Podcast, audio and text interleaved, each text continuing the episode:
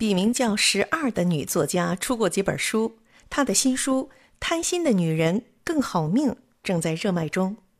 今天分享的是十二的女作家所写的《你才是值得自己奋斗终身的品牌》。十年前我刚开始工作的时候，最常听到的话是：“这批年轻人真是不行啊！”唉。一代不如一代呀！这八零后既自私又叛逆。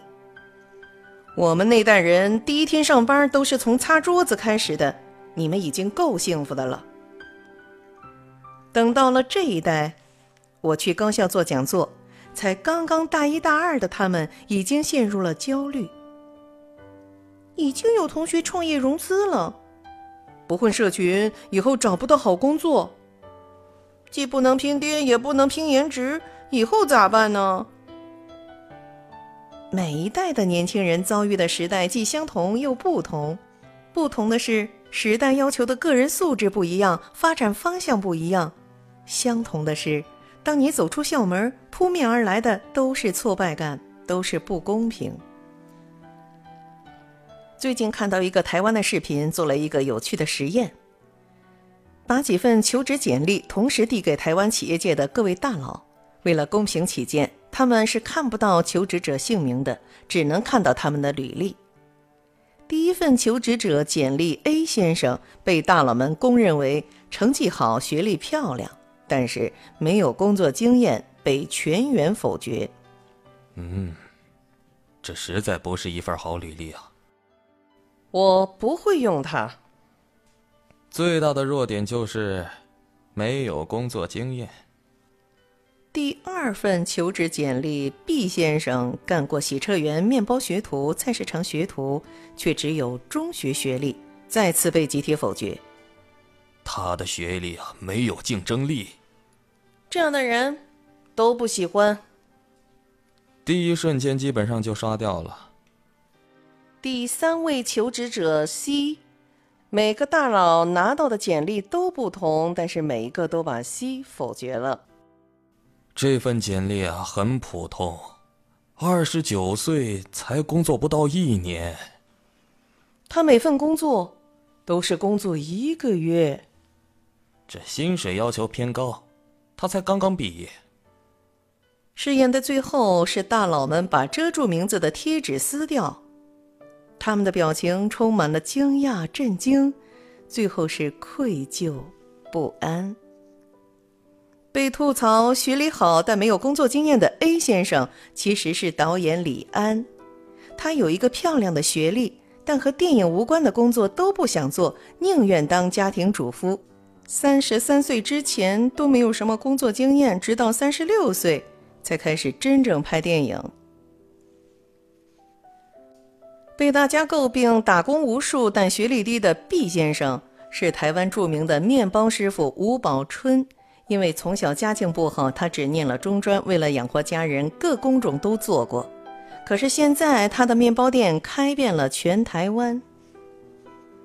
A 和 B 的真实身份已经够惊人的了，但 C 的身份不只是惊人，因为每一个都是大佬们身边亲密的人。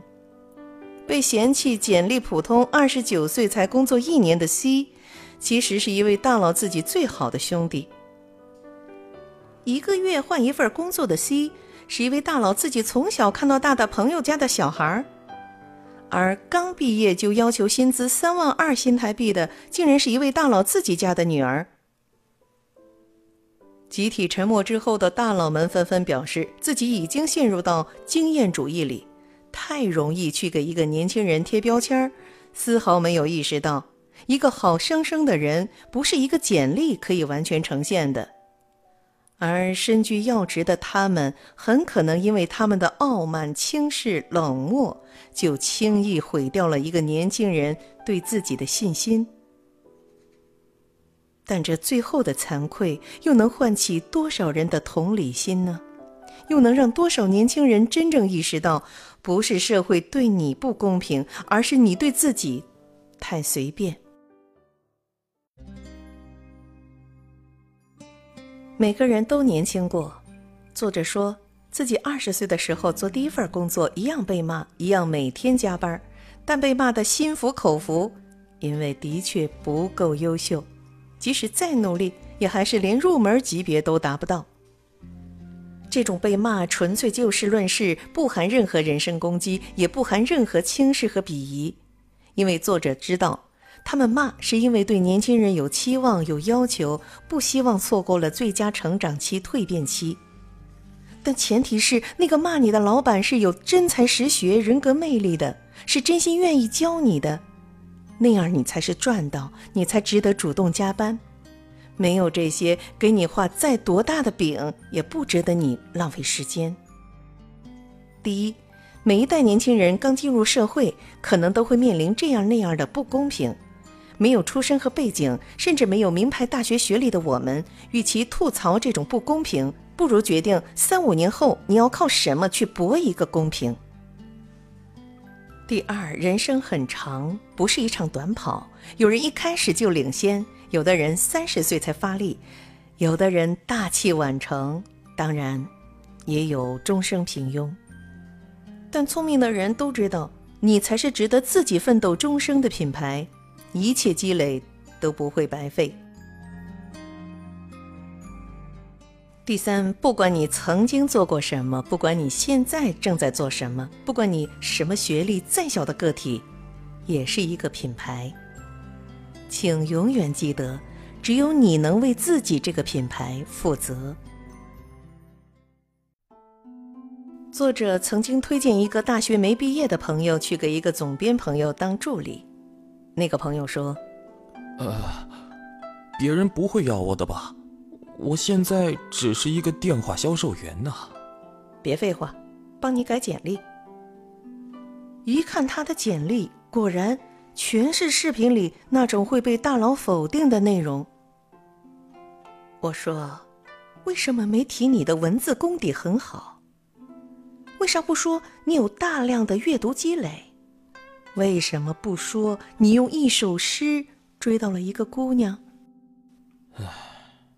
好，我会好好改简历，会飞过去面试的。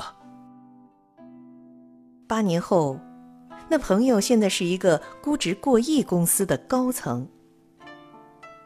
年轻人，可能这世界的确欠你一个公平，可活到今天，也有许多人在人身后指着别人说：“这世界不公平，凭什么他得到那么多？”作者十二在文章最后说了这么一段话。我觉得那是因为我流过的汗水比泪水更多，也因为我永远对帮过我的人心存感激。